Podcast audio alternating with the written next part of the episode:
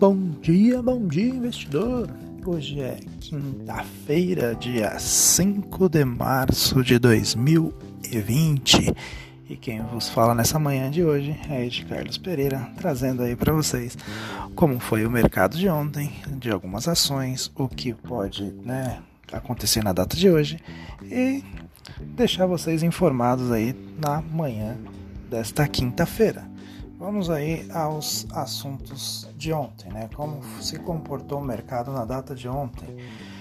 Bom, a bolsa, a Ibovespa aí na B3 encerrou ontem no campo positivo, variação de 1,60%, cotado a 107.224 pontos.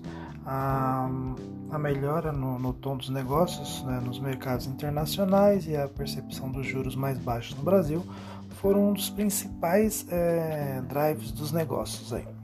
Um destaque positivo para as ações da Petro, né, que teve uma alta aí de 3,2%, e da Vale, que teve uma alta aí de 4,8%, acompanhando aí a performance das commodities. E mais é, uma vez a negativa aí para as ações da IRB, menos 32%.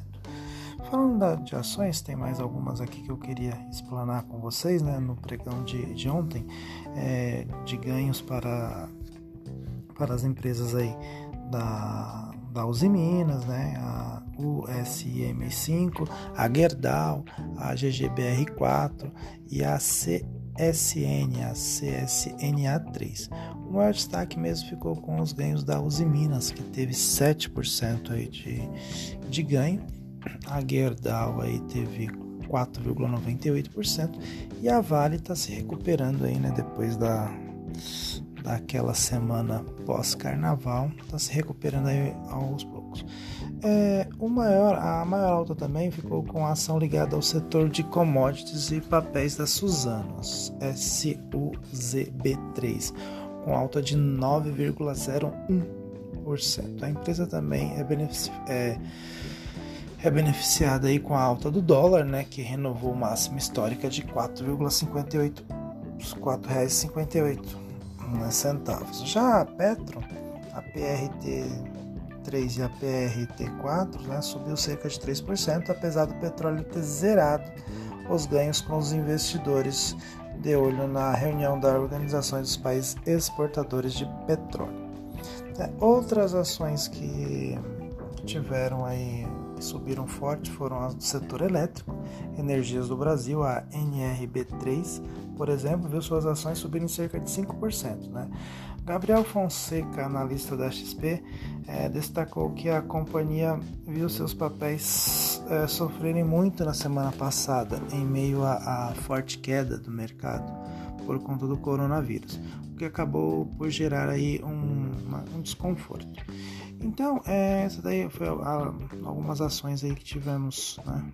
ontem um grande um grande movimento na bolsa de, né, de porcentagem. Agora voltando a falar sobre juros, as taxas dos contratos DI terminaram mais um dia em forte queda. O tom adotado no último comunicado do BC, abrindo caminho para novas reduções na taxa Selic, é, segue pressionando a curva futura. Os investidores é, levaram as apostas em um corte de 0,50 percentuais na próxima reunião, agora dia 18. Né? Então, quem tem aplicações aí no, né, na, na, renda fixa, provavelmente vai não vai ganhar nada, né? Porque se cortar 0,50 pontos percentuais, aí vai, vai ficar na casa dos 3 0,75%, alguma coisa assim, vai ficar é, bem baixo aí. Imagina aqueles investidores que ainda permanecem na poupança. É, o câmbio, o dólar encerrou aí mais uma sessão ganhando espaço frente ao real, uma variação de mais 1,6%, cotado é, a 4,579. Apesar do BC ter interferido é, com novas é, entradas aí de, de dinheiro no mercado, né? Através de leilões do, do sistema cambial, a percepção dos investidores em relação ao cenário de, de juros local prejudicou a performance do real. O índice DXY, que mede a performance da moeda americana frente às principais divisas globais, terminou o dia com alta de 0,19%. Agora já no mundo aí os principais mercados internacionais encerraram a última sessão em forte alta. O resultado das principais é, das primeiras né, do das primeiras não, das primárias aí do, do partido democrata favorável aí a Joe Biden e a possibilidade de estímulos econômicos coordenados entre os bancos centrais trouxeram forte apetite a risco para os mercados. No mercado de commodities, o petróleo e minério de ferro apresentaram movimentos mais modestos. Os yields aí dos é, traços é, dos Treasures né, apresentam queda de 1,05%. Agora, nesta quinta-feira, o, o SP Futuro Índice na, na Europa apresenta um movimento de realização com investidores aguardando novas é, notícias em relação ao vírus é, estímulos monetários.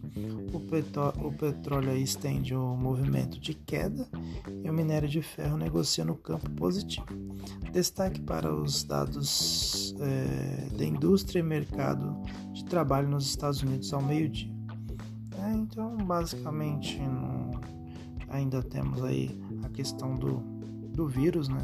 Hoje, novamente, aí algumas bolsas é, europeias abrem aí em leve baixa, né, no terreno negativo, por, por, por conta aí do que realmente aconteceu, por conta do, dos comunicados aí da, da Organização Mundial da Saúde em relação ao avanço do vírus, né?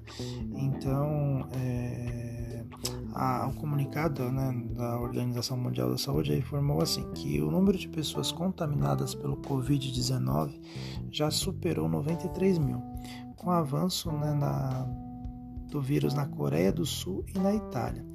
E os Estados Unidos já relatou aí que, que ocorreu a primeira morte é, pelo corona nos indicadores aí.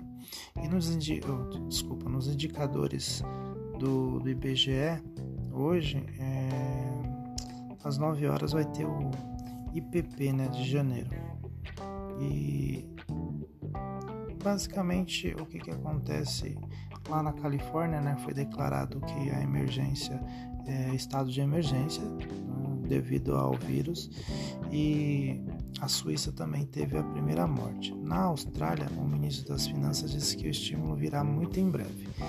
A Organização Mundial da Saúde né, é, informou que, que aí, a, junto com a IATA, né, a Associação Internacional dos Transportes Aéreos, vai divulgar um relatório no qual afirma que as perdas das companhias aéreas é, deverão ficar entre 63 bilhões a 113 bilhões em 2020, é, informou a CNBC News.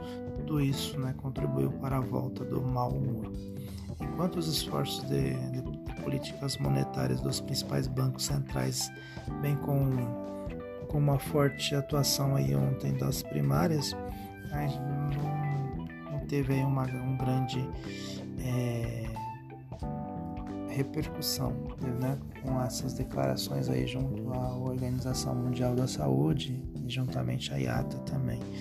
Então os mercados dos os principais mercados do mundo tá assim, o S&P 500 é, futuro aí Estados Unidos está operando baixa de 1,61%, a Nasdaq Futuro 1,63%, o Dow Jones 1,46% negativo.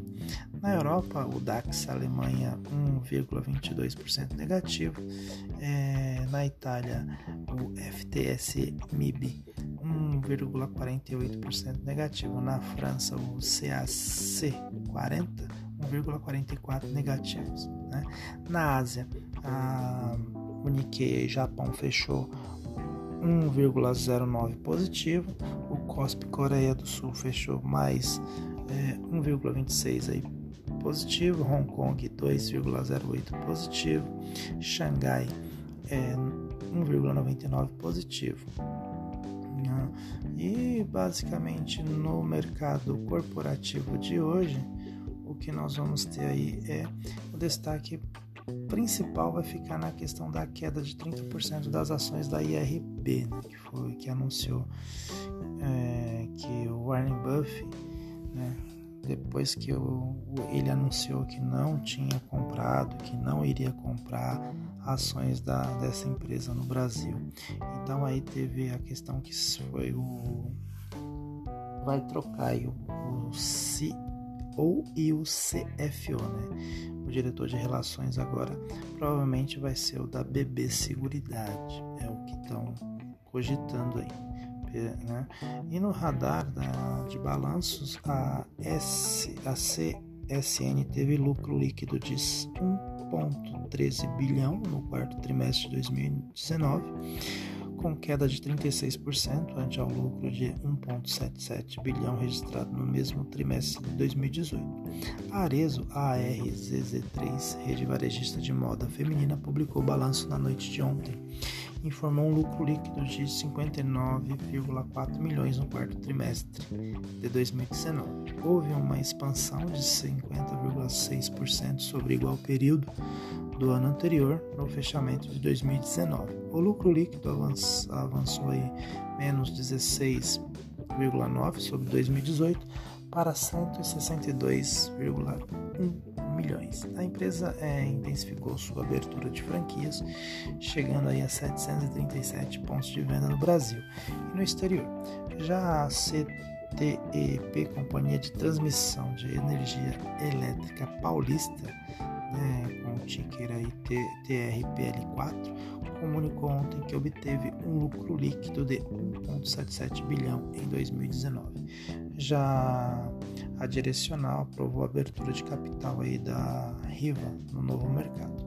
Bom, como eu sempre venho falando, né, dando dicas aí, a questão do, do setor elétrico aí, por ser um setor perene, raramente você vai ver que ele vai ter algum tipo de prejuízo, porque muitos deles é o investimento é só mesmo no momento de, de é, fazer o de distribuir ali a, a energia, né? Que colocar as torres e os cabos. E depois disso, o, o, o investimento praticamente ele é nulo ou mínimo, porque não se tem que ficar fazendo é, investimentos todos os meses, ou seja, colocando torres novas todos os meses. A única questão é fazer a manutenção disso.